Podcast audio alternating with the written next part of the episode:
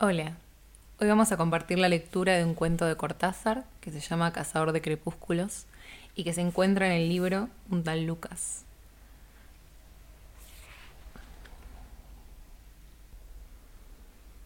Cazador de Crepúsculos. Si yo fuera cineasta, me dedicaría a cazar crepúsculos.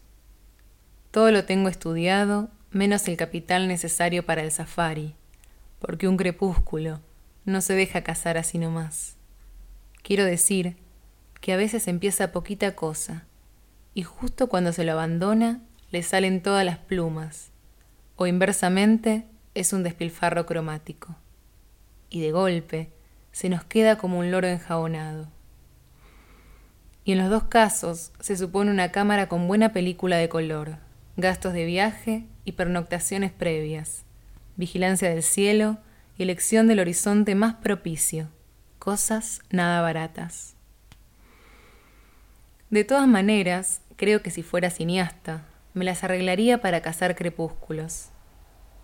En realidad, un solo crepúsculo, pero para llegar al crepúsculo definitivo tendría que filmar 40 o 50, porque si fuera cineasta, tendría las mismas exigencias que con la palabra, las mujeres o la geopolítica.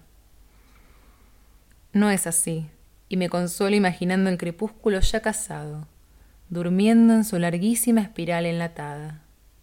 Mi plan, no solamente la casa, sino la restitución del crepúsculo a mis semejantes, que pocos saben de ellos. Quiero decir, la gente de la ciudad que ve ponerse el sol, si lo ve, detrás del edificio de correos, de los departamentos de enfrente o en un subhorizonte de antenas de televisión y faroles de alumbrado. La película sería muda o con una banda sonora que registrara solamente los sonidos contemporáneos del crepúsculo filmado. Probablemente algún ladrido de perro o zumbidos de moscardones con suerte, una campanita de oveja o un golpe de ola si el crepúsculo fuera marino.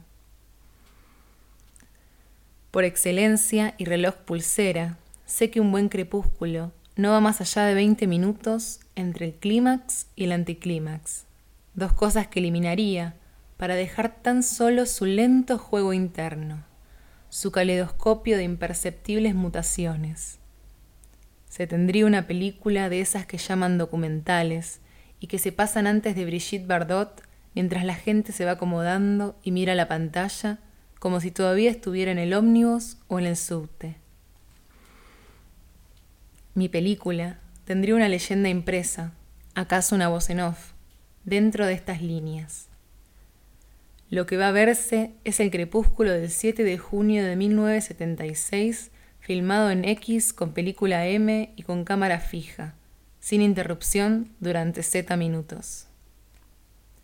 El público queda informado de que fuera del crepúsculo no sucede absolutamente nada, por lo cual se le aconseja proceder como si estuviera en su casa y hacer lo que se le dé la santa gana.